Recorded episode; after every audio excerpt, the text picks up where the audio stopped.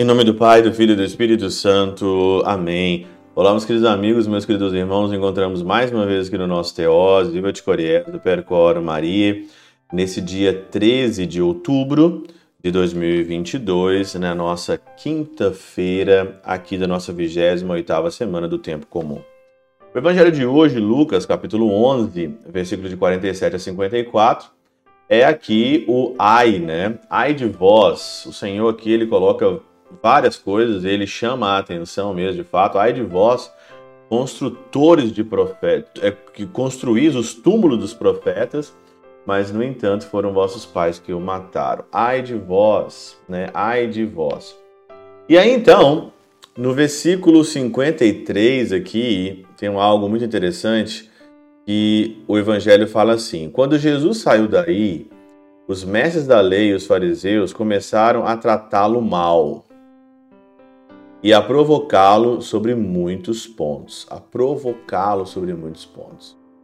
Armavam ciladas para pegá-lo de surpresa por qualquer palavra que saísse da sua boca. Jesus chama a atenção, Jesus fala sobre a verdade, a verdade incomoda, a verdade sempre vai incomodar, e neste mundo sempre vai ter pessoas que querem puxar o teu tapete pessoas maldosas que vão te pegar em algum ponto e vão puxar o teu tapete, vão pegar você ali, vão te cancelar, vão te colocar como bode expiatório, vão te amarrar no pelourinho e descer a chicotada, sempre no argumento e defendendo o seu ponto de vista e o seu partido. Aqui, então, na Catena Aula diz o seguinte: quando muitos dirigem perguntas sobre o assuntos diversos a um só homem, este não podendo responder ao mesmo tempo a todas, parece aos insensatos que está em dúvida.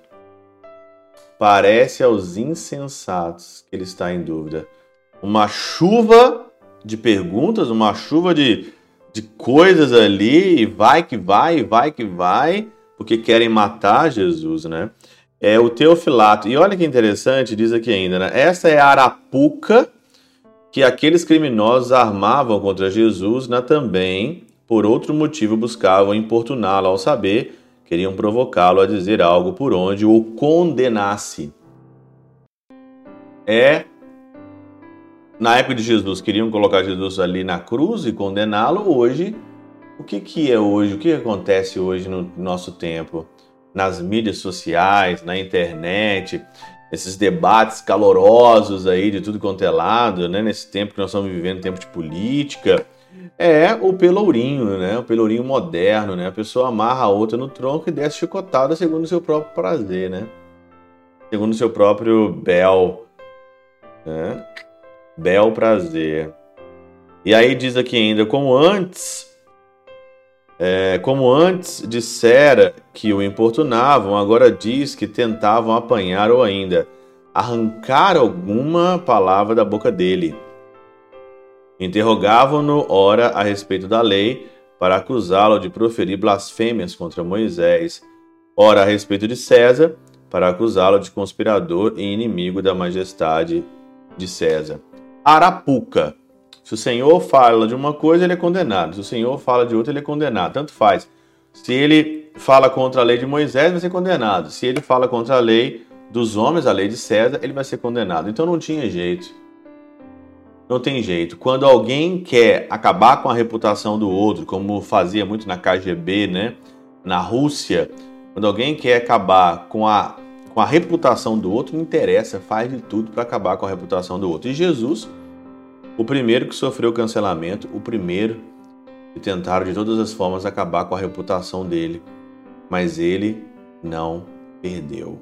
Pelo contrário, para os insensatos, eles acham que a cruz foi uma grande derrota. Pelo contrário, a cruz deu a oportunidade de cada um de nós dar a volta por cima e existe muito mais e que no final da vida você tem que prestar conta da sua consciência simplesmente para Deus não para aqueles que é, não, só, não para aqueles que querem te armar ciladas e te pegar talvez aqui numa Arapuca. Pela intercessão de São Chabel de Mangluf, São Padre Pio de Pietrautina e Santa Teresinha do Menino Jesus e o doce coração de Maria, Deus Todo-Poderoso vos abençoe, Pai, Filho e Espírito Santo, sobre vós e convosco permaneça para sempre. Amém.